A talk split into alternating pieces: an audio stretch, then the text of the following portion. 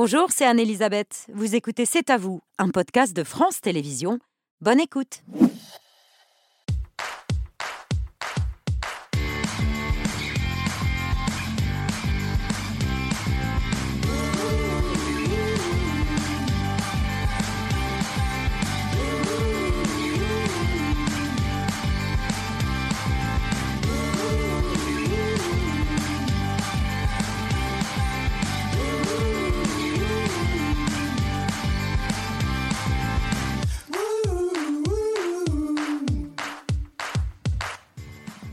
Bonsoir, bienvenue dans C'est à vous, très heureuse de vous retrouver. On est ensemble en direct jusqu'à 21h avec toute l'équipe, Émilie, Pierre, Patrick, Mohamed et Laurent.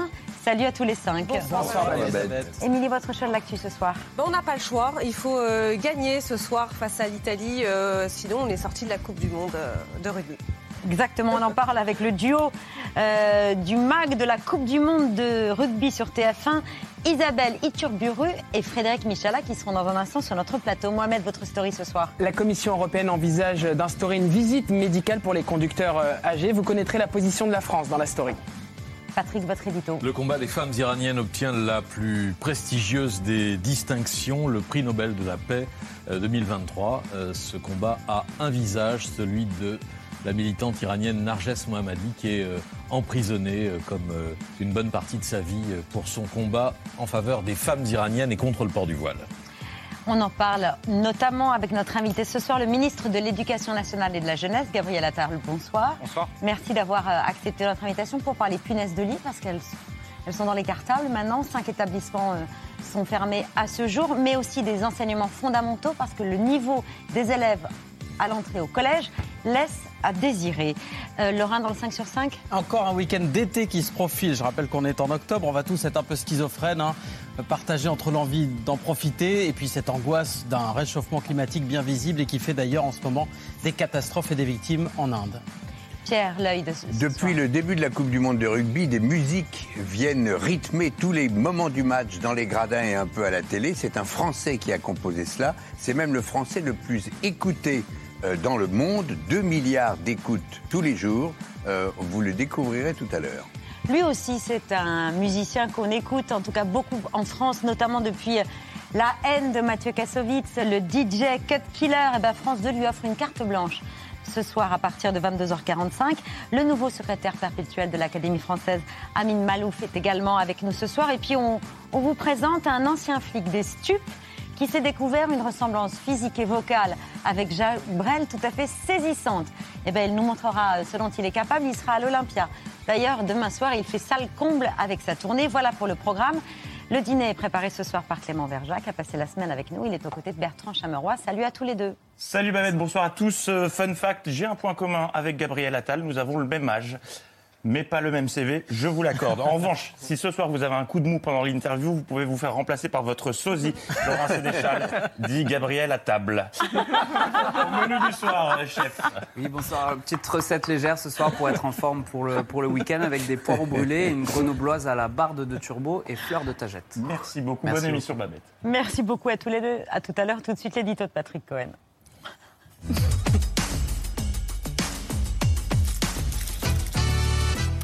Le prix Nobel de la paix 2023 revient donc à la militante iranienne Narges Mohammadi pour son combat contre l'oppression des femmes Iran. Elle est la deuxième iranienne dont le combat est récompensé par un Nobel de la paix 20 ans après Shirin Ebadi, cette avocate ancienne juge destituée par les ayatollahs, fondatrice du Centre des défenseurs des droits humains en Iran, dont Narges Mohammadi est devenue la porte-parole, puis la vice-présidente. Shirin Ebadi vit en exil à Londres depuis 2009. Alors que Narges Mohammadi est emprisonnée. Oui, le sort des deux femmes témoigne du durcissement de la répression au fil des ans. Shirin Ebadi avait été plusieurs fois détenue, mais le régime des Mollahs a profité d'un de ses voyages à l'étranger pour faire arrêter ses collaborateurs et fermer son bureau.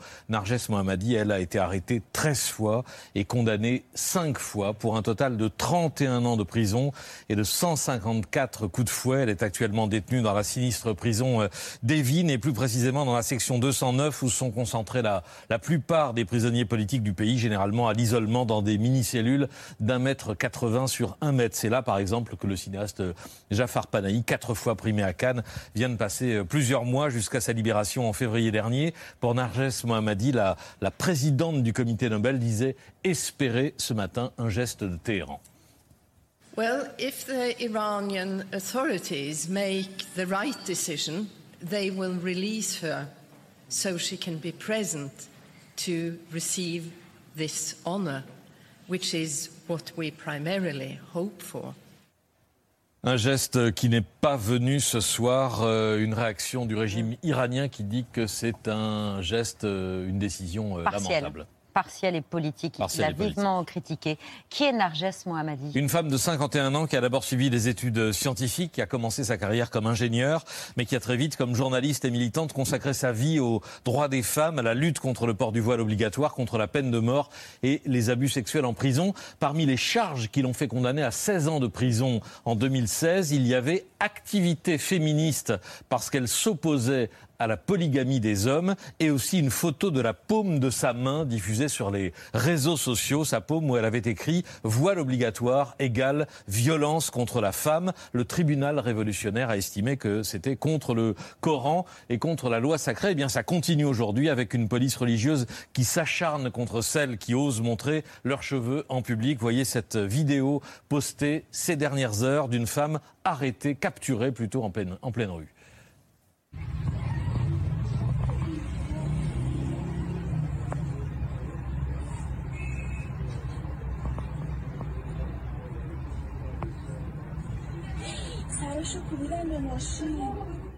Embarqués comme du bétail pour non-port du voile, ce qui montre que le combat continue euh, malgré la répression, que les femmes en Iran prennent des risques pour entretenir ce mouvement Femmes, Vie, Liberté, comme vient de le souligner le mari de Narges Mohammadi dans une première réaction.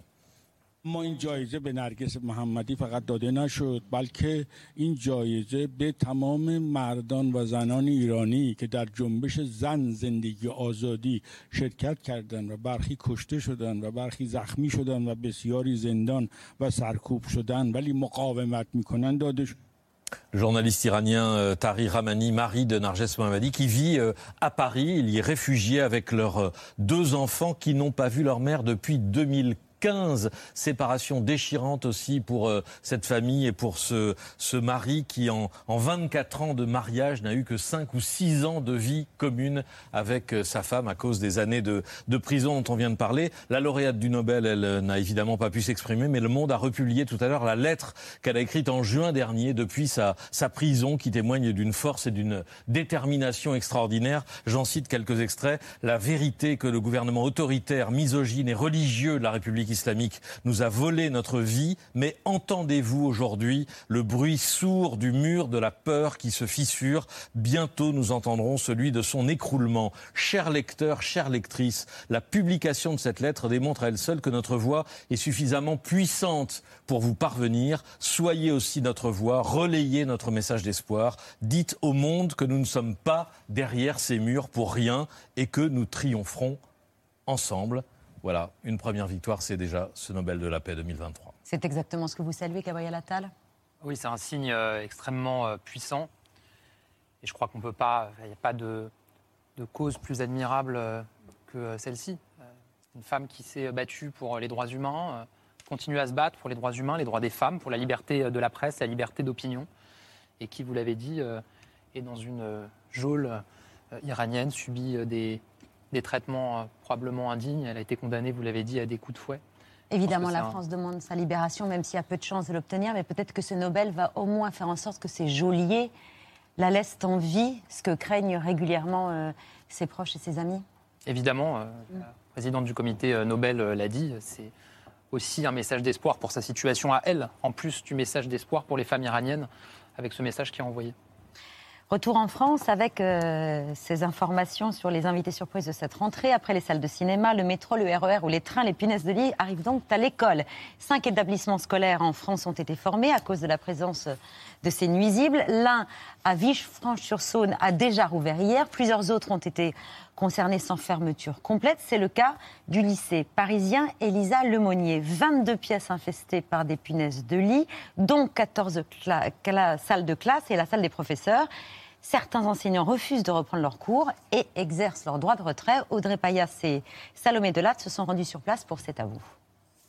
Ça s'est produit mercredi au CDI, donc euh, une élève s'est plainte d'avoir été piquée. C'est là qu'on s'est rendu compte qu'en fait il y avait des punaises de lit donc euh, dans le CDI et puis le proviseur a fait venir une entreprise avec des chiens qui ont détecté euh, d'autres qu'il y avait la présence de punaises dans d'autres salles. Hier euh, matin, on était venu euh, devant le lycée, on avait un attroupement et euh, on a su qu'il y avait des punaises de lit dans, les dans le lycée. T'attends pas à aller au lycée à 8h en voyant une centaine d'élèves devant le lycée, le lycée fermé, en nous disant Ouais, il y a des punaises de lit, tu peux pas rentrer. Le proviseur, il a fait un discours en disant qu'on aurait quand même cours. Parce qu'il y a des salles qui n'étaient pas contaminées, mais euh, on n'était pas trop sûr. Et les professeurs, eux, ils ont refusé parce que c'était quand même dangereux. On est quand même stressé d'a- d'avoir des punaises de lit, Euh, surtout que ça rend parano, ça gratte, enfin c'est un enfer quoi. Quand on, on veut faire comprendre au proviseur que ça coûte cher d'enlever les punaises, il a clairement dit que c'était pas euh, notre problème, mais le problème de nos parents. Et ça, ça m'a un peu choqué. Pour l'instant, l'académie euh, ne veut pas que les lycées ferment et nous non plus, on n'a pas envie que le lycée ferme, on a envie que les cours reprennent au plus vite. Donc euh, l'idée, c'est évidemment euh, que le nécessaire soit fait et qu'on reprenne les cours le plus rapidement possible. Avant d'en venir aux moyens mis en place pour remédier à cette situation, est-ce que vous avez une, idée précise de l'ampleur du phénomène? Parce qu'il y a quand même 58 000 établissements en France, 5 pour l'instant sont concernés? Alors, d'abord, moi, je veux dire que je comprends euh, les inquiétudes à la fois des enseignants, des élèves et des familles. Euh, quand on voit ce que c'est euh, les punaises de lit, effectivement, on n'a pas envie d'en avoir chez soi. On n'a pas envie, quand on est parent, que euh, ses enfants en ramènent de l'école ou quand on est enseignant, d'en ramener de l'école. Donc vous comprenez le droit de retrait des, professeurs? Je vais y venir sur la situation précise de l'aumônier. Mais je comprends d'abord l'inquiétude euh, sur ce sujet. Il n'y avait pas jusqu'à maintenant de suivi national de cette question au ministère de l'Éducation nationale. Donc j'ai décidé en début de semaine d'activer une cellule nationale de suivi sur euh, la situation des punaises de lit dans les établissements. Ce que je peux vous dire à date, j'ai tous les soirs vers 20h un, un- un point actualisé, c'est qu'il y a un peu plus d'une quinzaine, je crois 17 euh, établissements dans lesquels euh, on a détecté euh, à divers niveaux des euh, punaises de lit et qu'on a 7 établissements qui sont fermés à l'heure à laquelle je vous parle pour cette raison. On a désormais, en plus de la cellule que j'ai activée, un protocole national. Il faut détecter, isoler et traiter. Le premier point, c'est de détecter. On ne détecte pas toujours tout de suite parce que c'est parfois ça peut être très euh, quasiment invisible. Euh, mais c'est pour ça qu'il faut que euh, les établissements, et c'est c'est ce qui est le cas à travers le protocole qu'on a mis en place, puissent avoir tout de suite des contacts à appeler pour faire venir des spécialistes. Et ils ont Deuxième les moyens chose, de payer les inspections et les Alors, opérations de désinfection? les établissements ont des fonds qui leur permettent pour ce type de situation de, de payer. Ça peut être difficile, notamment parce qu'on approche de la fin de l'année et que par ailleurs, c'est parfois des sommes importantes. Je vous le dis parce qu'on y a été confronté sur certains cas. Normalement, c'est la compétence des collectivités locales, mais parfois, il y a du débat. Et moi, j'ai dit à mes services, écoutez, on ne va pas pinailler là-dessus. Euh, à un moment, euh, si on ne trouve pas qui paye, c'est euh, le ministère qui, euh, évidemment, réglera la note parce qu'on ne peut pas accepter de laisser euh, des situations comme ça se répandre dans Donc des ça établissements. euh, très rapidement, c'est exponentiel. Disons que ça reste un nombre, parce que je vous ai donné le chiffre et vous avez vous-même indiqué, il y a quasiment 60 000 établissements. Donc là, on parle de quelques dizaines, mais c'est vrai que les cas s'accumulent. Voilà, il faut avoir la transparence de le dire, euh, de le regarder en face et surtout euh, mettre en place une réponse euh, immédiate. Il faut que dans les 24 heures, on puisse avoir des établissements traités. En l'occurrence, sur le lycée euh, Le Monnier à, Paris, euh, la situation va être traitée, me dit-on, ce week-end. Il n'empêche, hier, les 1200 élèves avaient choisi de déserter, les professeurs exercent leur droit de retrait. L'institution parle seulement d'un désagrément et le ministère de l'Éducation a jugé leur droit de retrait irrecevable. Non, alors. C'est ce que vous leur dites? Non, non, ce que je dis, moi j'entends encore une fois euh, les, euh, les inquiétudes. Mm. Euh, il y a, je crois, 14 salles de classe sur un peu plus de 60 qui étaient concernées. Évidemment, ces salles de classe-là, elles ont été calfeutrées et, et, et, et, fermées. Mais ce qu'il faut, de toute façon, c'est que le traitement arrive très vite, dans les 24 heures. Et donc là, on a élaboré une liste en lien avec le ministère de la Santé et les agences régionales de santé d'entreprises agréées et reconnues parce que là aussi, il peut y avoir un peu des embrouilles euh, pour que les chefs d'établissement puissent avoir les contacts et qu'ils puissent les faire intervenir très rapidement. On règle le sujet financier pour que ça soit fait. Donc voilà, maintenant Donc on a vous un- dites à ces professeurs, retournez en classe. parce que la situation sera traitée euh, dans le week-end. Euh, ensuite, on Et ça s'adaptera prend du évidemment. temps après. Le traitement Comment prend du temps. On n'est pas sûr qu'il y aura je plus de je- ne suis pas après. encore un spécialiste absolu, mais on me dit que ça dépend par ailleurs des traitements qui sont euh, utilisés, des méthodes qui sont euh, utilisées. Mm. Évidemment, la boussole, c'est toujours la sécurité de nos personnels, des enseignants et de nos élèves. On prend absolument aucun risque euh, sur euh, ce sujet-là.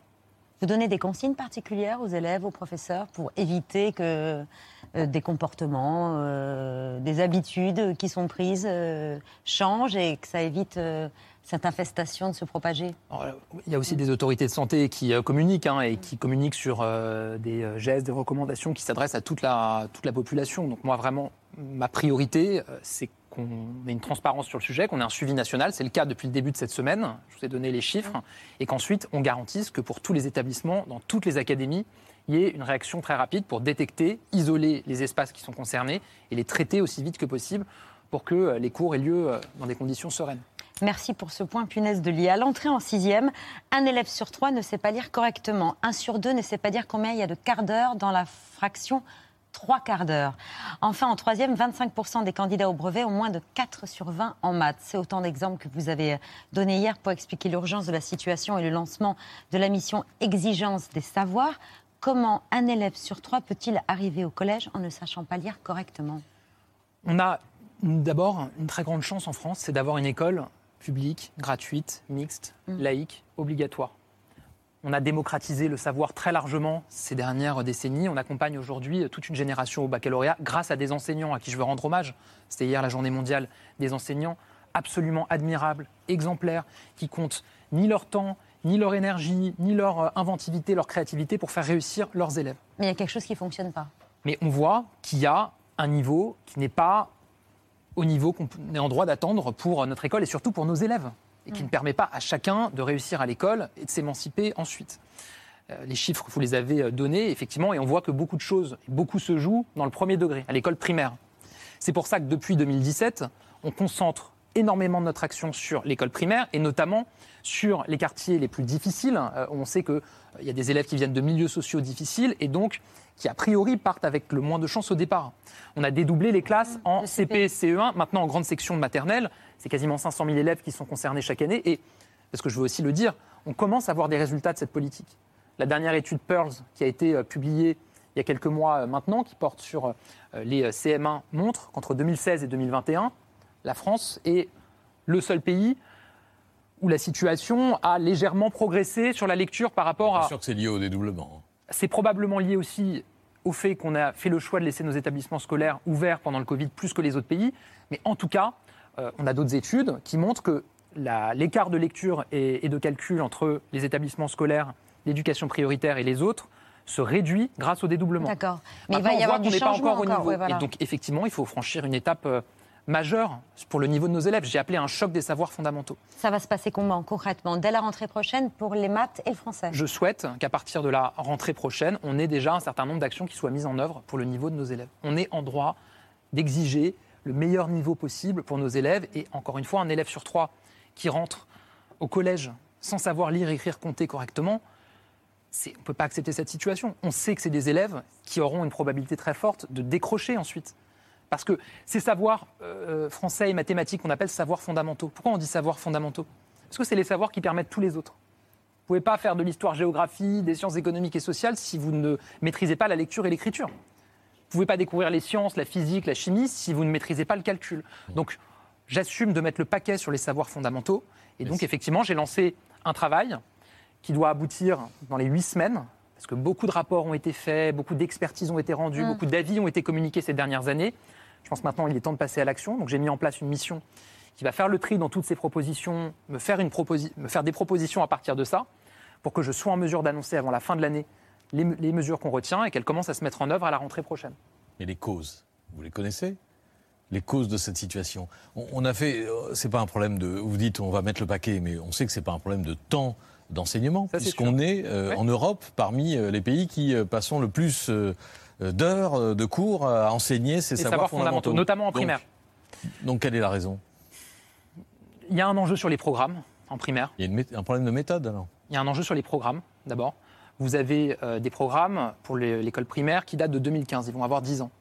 Et vous avez sur ces programmes des guides, des vadémécums, des notes de service, des circulaires qui se sont empilés, tant et si bien que et les enseignants le disent eux-mêmes, on s'y perd entre euh, les programmes et ce qui a été demandé ensuite. Donc il faut probablement revoir les programmes.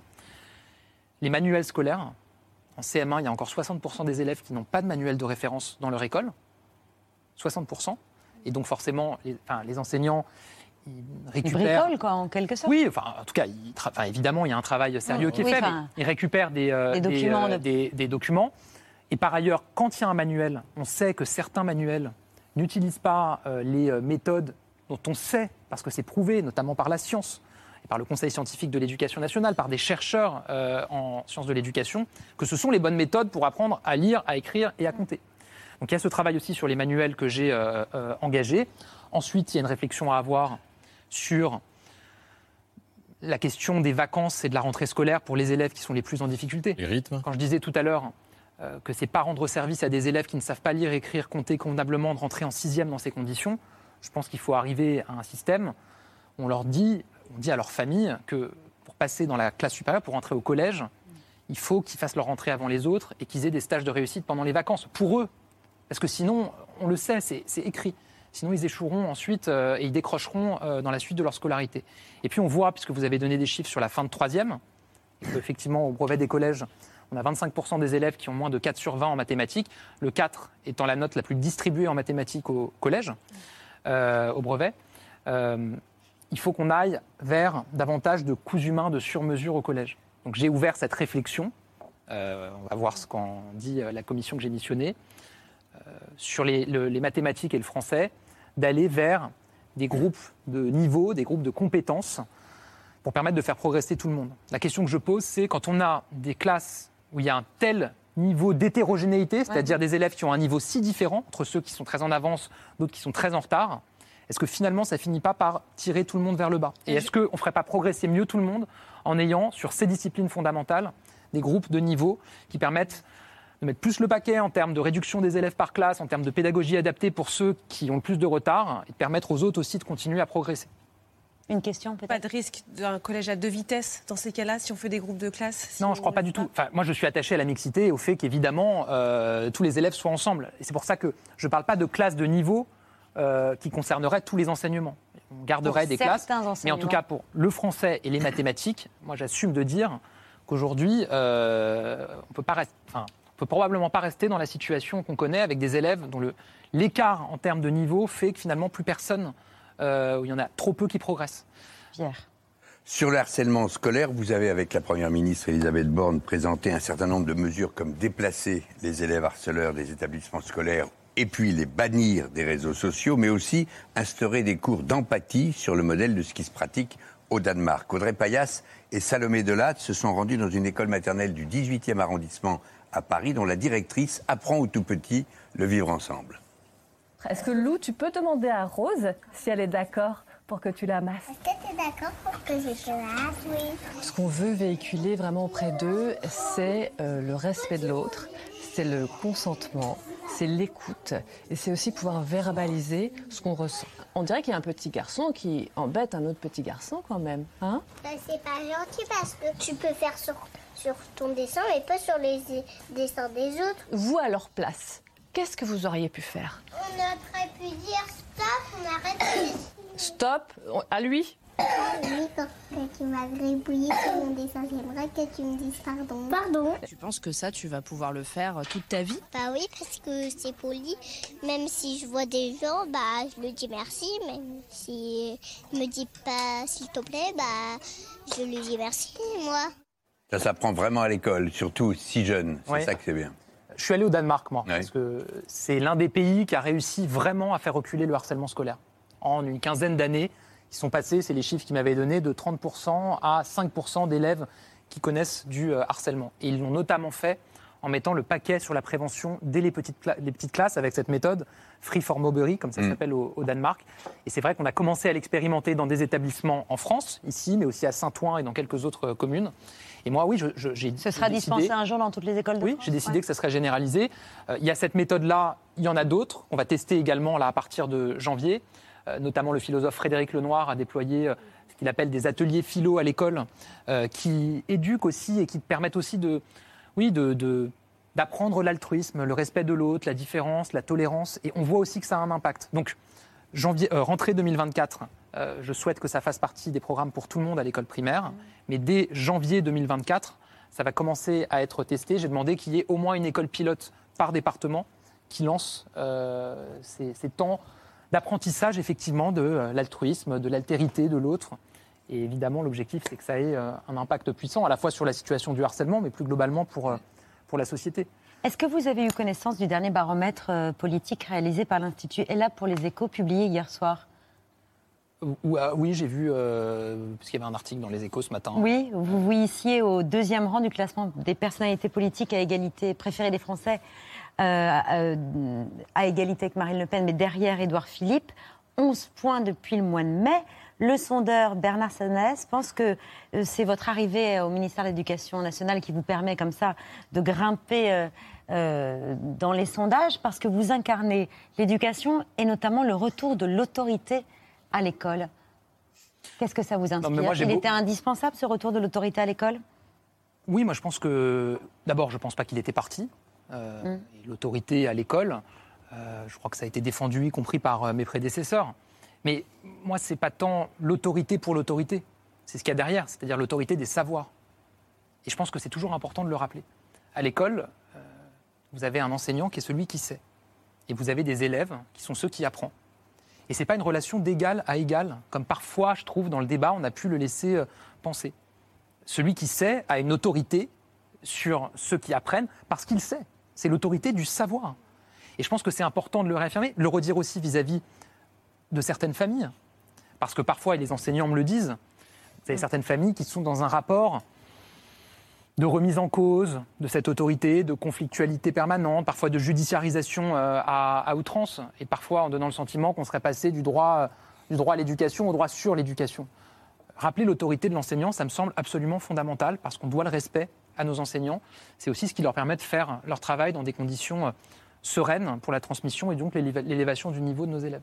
Vous restez avec nous pour commenter le reste de l'actualité, notamment ce soir, euh, le match vérité pour l'équipe de France de rugby qui va jouer à quitte double face à l'Italie. Il faut absolument gagner pour atteindre les quarts de finale du mondial. Une rencontre éliminatoire qui forcément met la pression sur les joueurs, mais pas sur les supporters qui sont ultra, ultra, ultra confiants. Au micro d'Audrey Payas et de Salomé Delattre pour C'est à vous. Moi, je suis super positive. Ouais, ouais, ouais, on va gagner. Confiant, confiant. Oh, on va battre des Italiens. Hein. Ouais, on n'a pas peur, hein, nous. Honnêtement, serein. Je pense que ça va le faire, on, on croit en eux. We're supporting France, obviously. Oh, because they got the best team in the world. I mean, DuPont, he's just that step among everyone else. So, yeah, you're going to need him back if you want to win the World Cup. J'espère un bon score pour nous. Euh, bah, je vais pas être gourmand non plus, je sais pas, 35, euh, 15. Moi, je serais partie sur un euh, 51-16 pour la France. Ouais, c'est très précis. monte un peu, 70-16. France, 46, Italy, 10. 35-10 Ouais, je suivrai euh, quelque chose comme ça, ouais. Isabelle Iturburu, Frédéric Michalak, salut à la Dream Team du MAC de la Coupe du Monde sur TF1. Bonsoir. Il en manque, hein. Oui, une, une partie de la Dream Team, euh, ce MAC de la Coupe du Monde qui est diffusé après chaque match, euh, diffusé sur la Une. Euh, la France qui joue sa qualification face à l'Italie ce soir, mais ça sert à rien de jouer à se faire peur, Isabelle? Bah, c'est ce qu'on se disait hier, à un moment. on- mais nous aussi, on y va dans cette peur. Alors que si on se pose deux secondes et qu'on réfléchit et qu'on est euh, parmi les trois, quatre favoris, il n'y a aucune raison, avec l'équipe qui est alignée ce soir, d'avoir peur de perdre ce match. De galérer un petit peu, oui, parce que les Italiens, ils savent Toujours. nous faire euh, sortir un peu de nos gonds, mais pas, on ne doit pas perdre ce match. Tu vas me le dire, mais. Oui, oui, non, je pense qu'on on devrait le gagner. Voilà, c'est notre manière de- Eh ouais, le sport, il faut de l'humilité, il faut, Oui. il, faut, il faut respecter l'adversaire et on a toujours galéré face à l'Italie.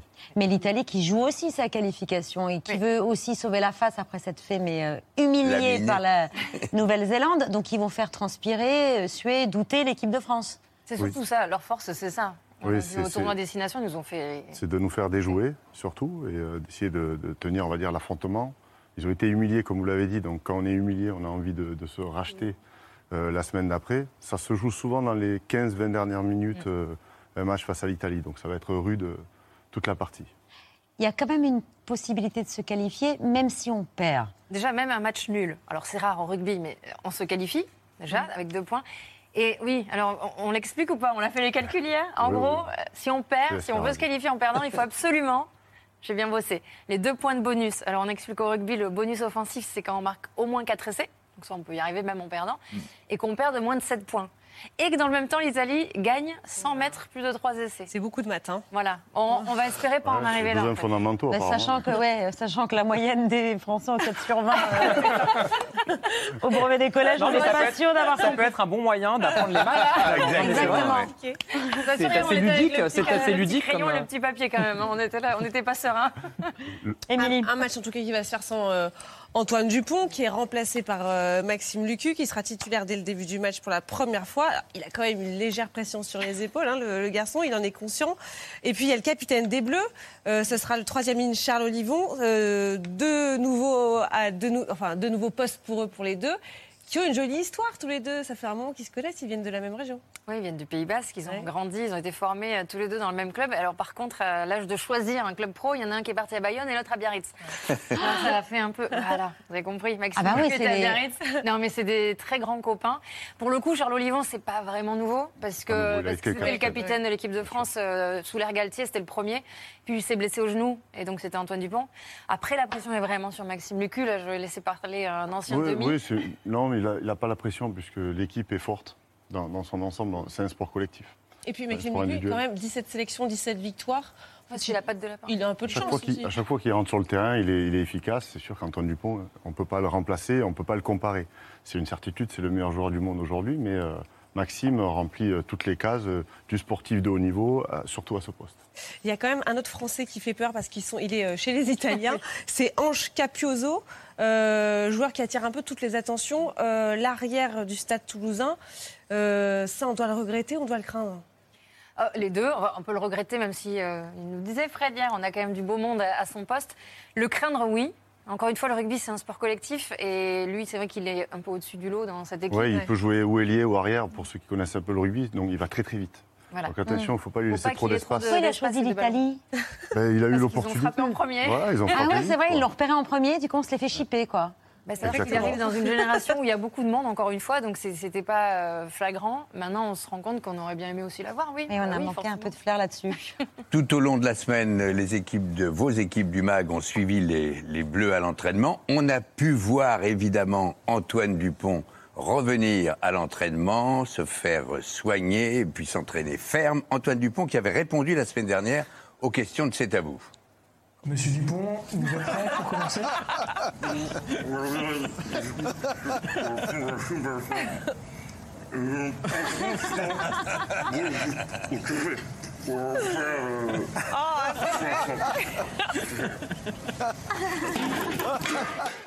Plus sérieusement, c'est bien de vous voir rire comme ça.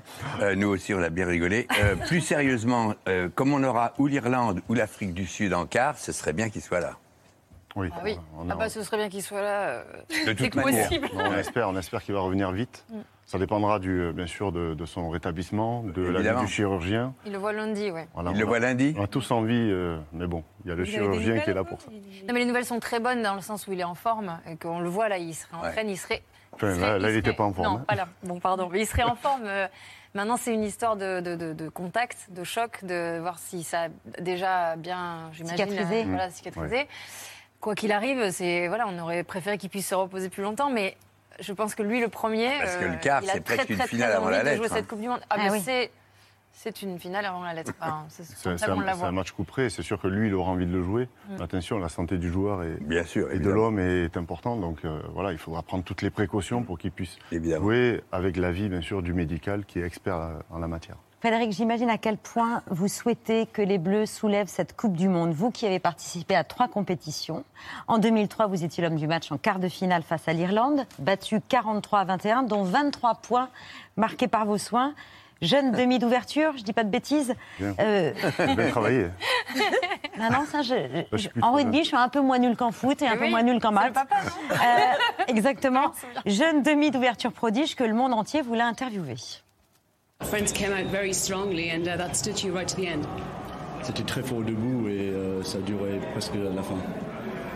Oui, mais si tu veux, tu te démerdes, tu réponds ce que tu as envie. Moi, moi je sais vraiment pas quoi dire. là.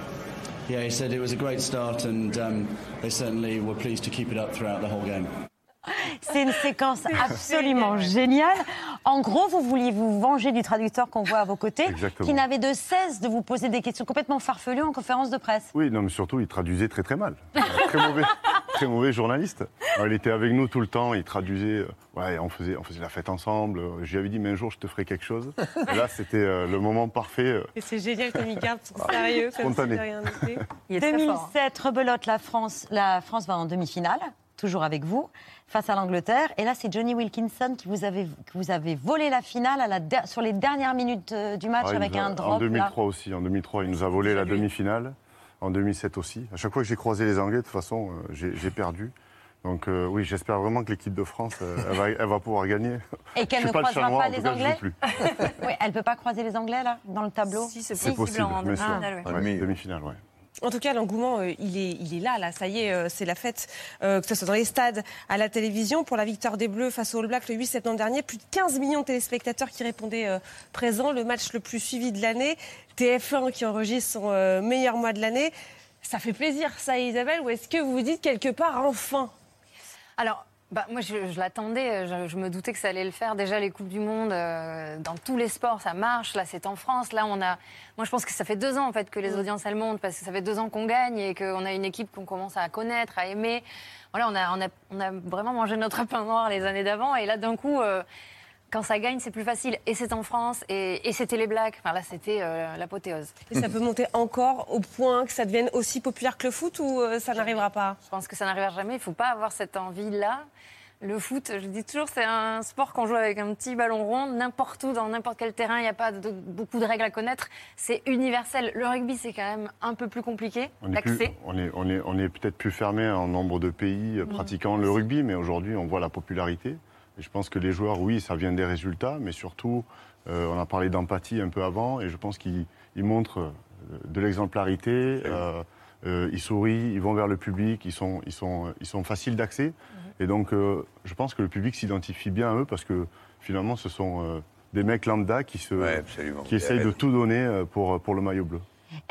Non seulement euh, il y a un contact avec le public euh, qui est formidable avec, euh, entre les, les rugbyman et le public. Je ne vais pas m'en sortir de cette formidable. question. Il ne faut pas que je passe le des collèges tout de suite.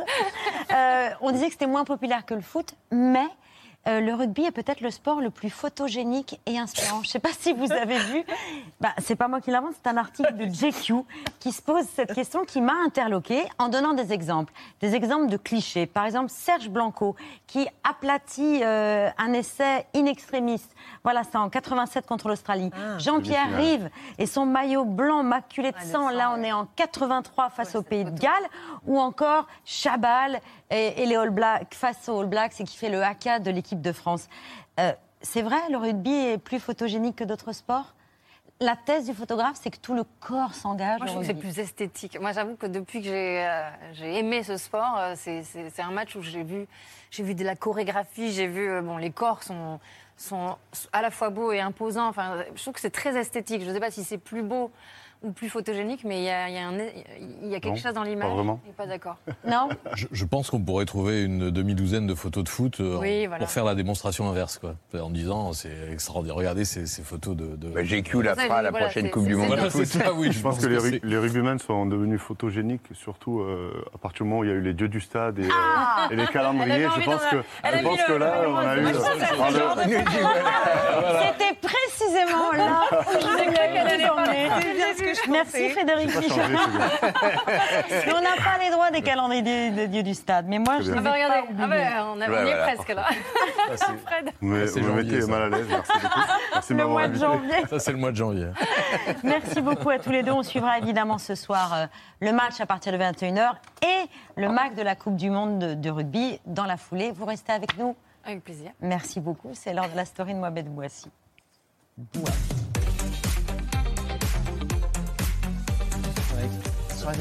Ça va? Mohamed, dans votre story, la piste de la visite médicale obligatoire pour les conducteurs âgés est relancée.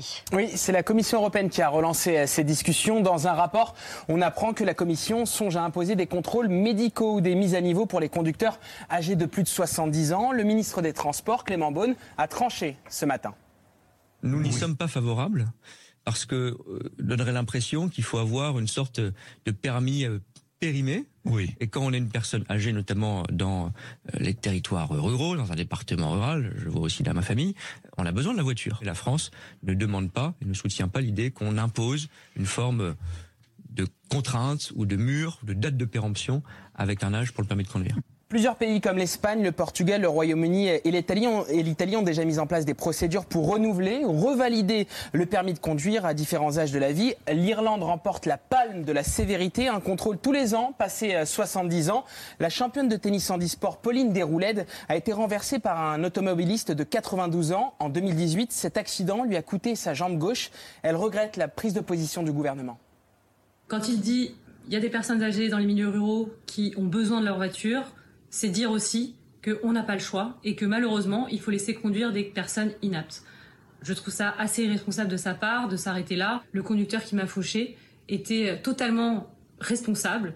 Ce n'était pas un délinquant de la route, euh, c'était un conducteur exemplaire qui respectait le code de la route. Pour autant, il était inapte à conduire, il a été victime de lui-même en confondant les pédales puisqu'il n'était plus capable, il n'avait plus tous ses réflexes. Le combat que j'ai toujours défendu est toujours le même, mettre en place des visites médicales pour tous les conducteurs, avec une fréquence plus régulière à partir d'un certain âge.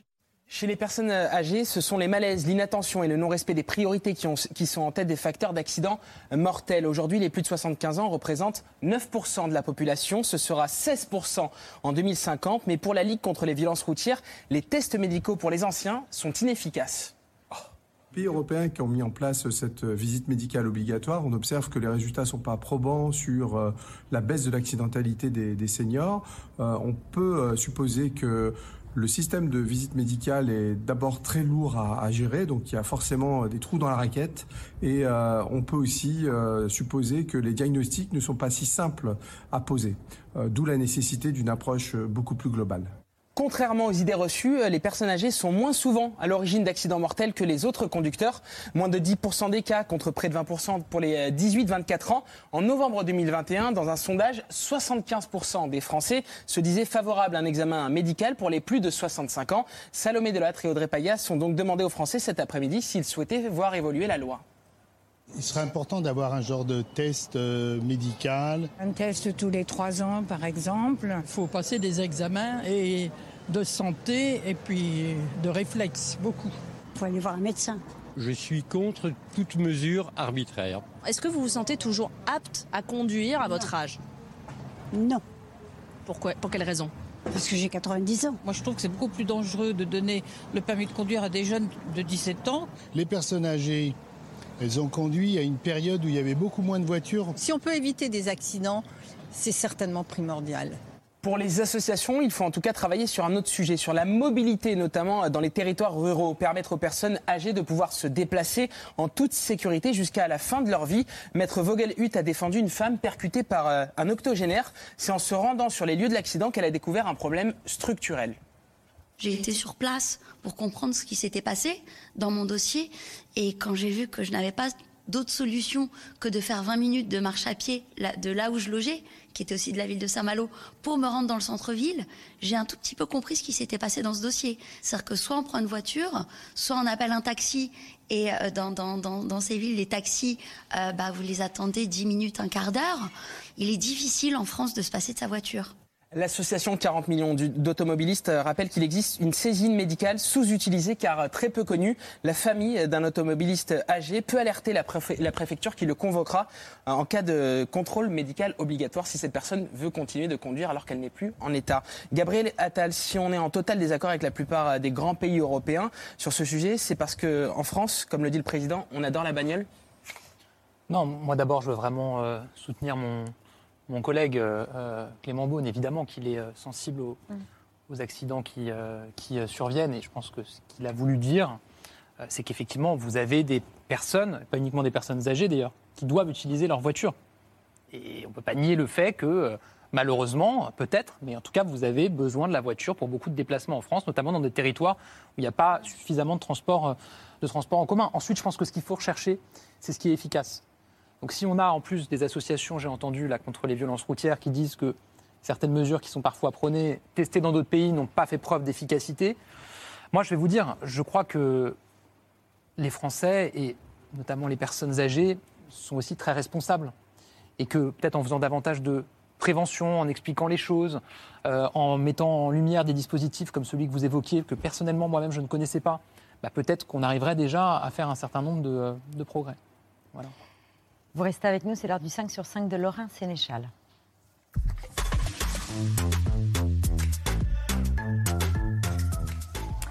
C'est un nouveau week-end estival qui nous attend. Oui, je rappelle toujours qu'on est euh, au mois d'octobre, hein, comme la semaine dernière. C'est comme si la France avait glissé plus au sud.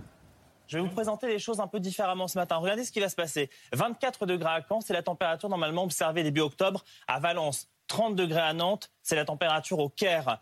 31 à Toulouse, c'est la température au Lamentin, en Martinique. 27 à Mulhouse, c'est la température normalement observée à Marrakech début octobre. C'est dire à quel point les températures sont complètement anormales pour la saison. Voilà, BFM, qui d'ailleurs part un peu en live à force de couvrir cette météo anormale. Je crois d'ailleurs qu'Antoine Forestier a les pieds dans l'eau et puisque c'est un homme qui relève des défis, bien écoutez, il a une minute pour aller entièrement dans l'eau, Antoine. Eh bien voilà, franchement, bravo, bravo. Et puis, euh, franchement, well done. Hein. Vraiment bien joué. Euh, température de l'eau de, de 22 degrés euh, jusqu'à 30 degrés sur le sable ce week-end en slip dans le bassin d'Arcachon à 8h30 du matin, euh, un 7 octobre, c'est délirant dans tous les sens du terme. Et ce réchauffement, il a des conséquences malheureusement dramatiques. En ce moment, au nord-est de l'Inde, la fonte accélérée des glaciers de l'Himalaya fait déborder des lacs. Ça provoque, regardez, des torrents puissants qui détruisent tout sur leur passage. 40 personnes sont mortes, des dizaines d'autres blessées. Un bilan qui ne cesse de grimper.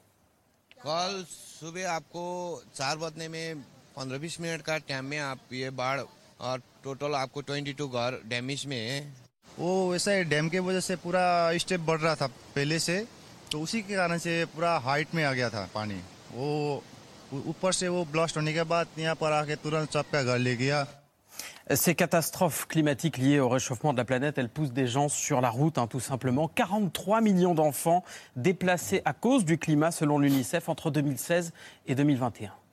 Ce n'est que la partie émergée de l'iceberg d'après les données dont nous disposons. Les enfants peuvent être séparés de leurs parents ou des personnes qui s'occupent d'eux. Souvent, leur éducation est interrompue, leur accès aux soins de santé est perturbé, de sorte qu'ils courent un risque plus élevé de malnutrition, de maladie ou de ne pas recevoir les vaccins importants. L'UNICEF prévoit euh, une explosion du nombre d'enfants euh, réfugiés climatiques, 100 millions d'enfants poussés sur les routes sur les, les 30 prochaines années. En France, le gouvernement promet de soutenir les aidants. 8 à 11 millions de Français s'occupent d'un proche en situation de handicap. C'est le cas par exemple de Joël, 72 ans, qui s'occupe de sa fille Laura.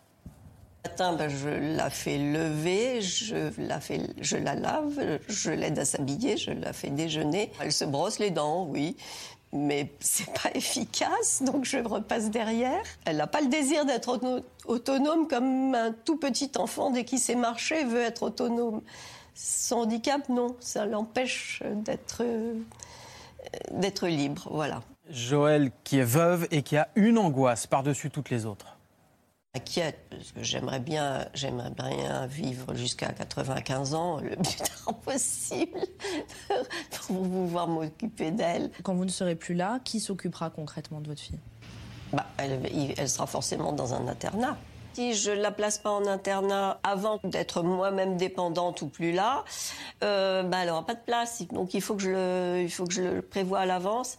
La moitié des aidants meurent avant la personne dont ils s'occupent. C'est la ministre des Solidarités elle-même qui fait ce constat, Aurore Berger, qui promet 6000 places supplémentaires de répit euh, pour que les aidants puissent avoir un relais soufflé euh, au minimum 15 jours par an. C'est l'objectif. Certains sont effectivement au bord du burn-out. On avait rencontré l'an dernier avec Mohamed euh, Bouafsi Tariq, un autiste épileptique emmuré dans le silence. Depuis, la situation de sa maman Jamila s'est dégradée financièrement. Elle appelle à l'aide en musique. Regardez. Je me présente, je m'appelle Tariq.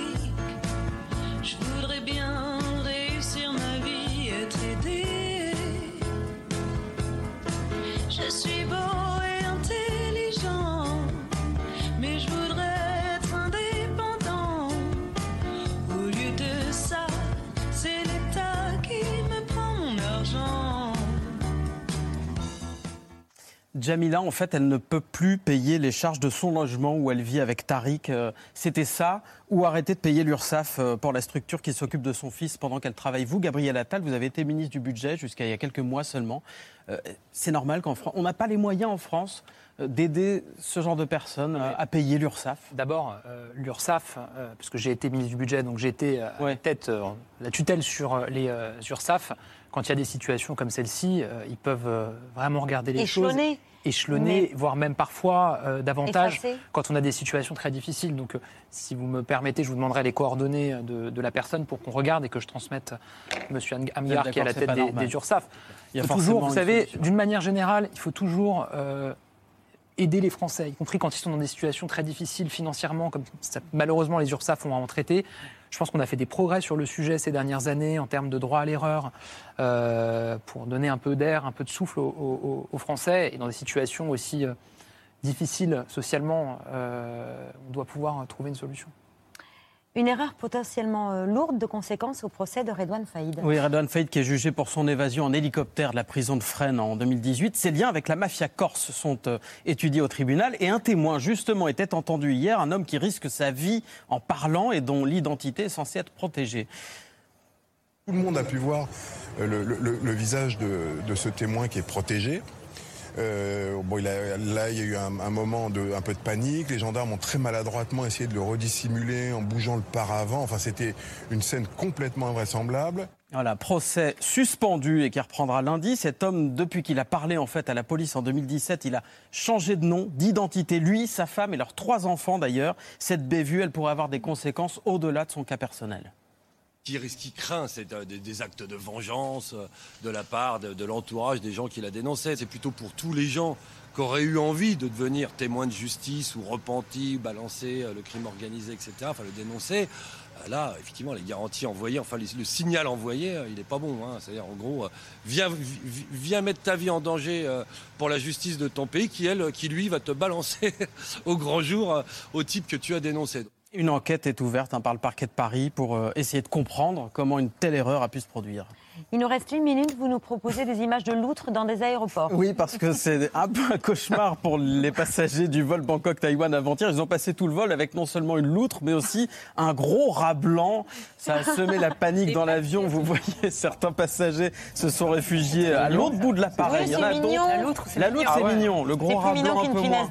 D'ailleurs, il n'a pas été filmé comme par hasard, le rat, parce que certains se sont enfuis à l'autre bout de l'appareil. Il y en a qui ont essayé quand même d'attraper les animaux avec des gants parce que euh, certains ont été mordus. En fait, c'est une dame qui essayait de les faire passer clandestinement. Il s'était échappé de son bagage cabine. Et ensuite, euh, les douaniers ont surveillé bah, tous les bagages. Ils ont trouvé même 28 tortues, un serpent, une marmotte, deux loutres et deux autres rongeurs. La dame, elle risque 30 000 euros d'amende. compliqué là quand même. Oui, c'est bon, heureusement tout le monde Moi, s'est je pas ne comprends pas comment ils ont passé les portiques de sécurité. hein. C'est ce que l'enquête. Bah, menez votre enquête, euh, Laurent Sénéchal. Merci beaucoup. Merci, chère Isabelle. À tout à l'heure pour le MAG euh, de la Coupe du Monde avec Frédéric Michalak, entre autres. Merci, monsieur le ministre, d'être venu ce soir C'est à vous.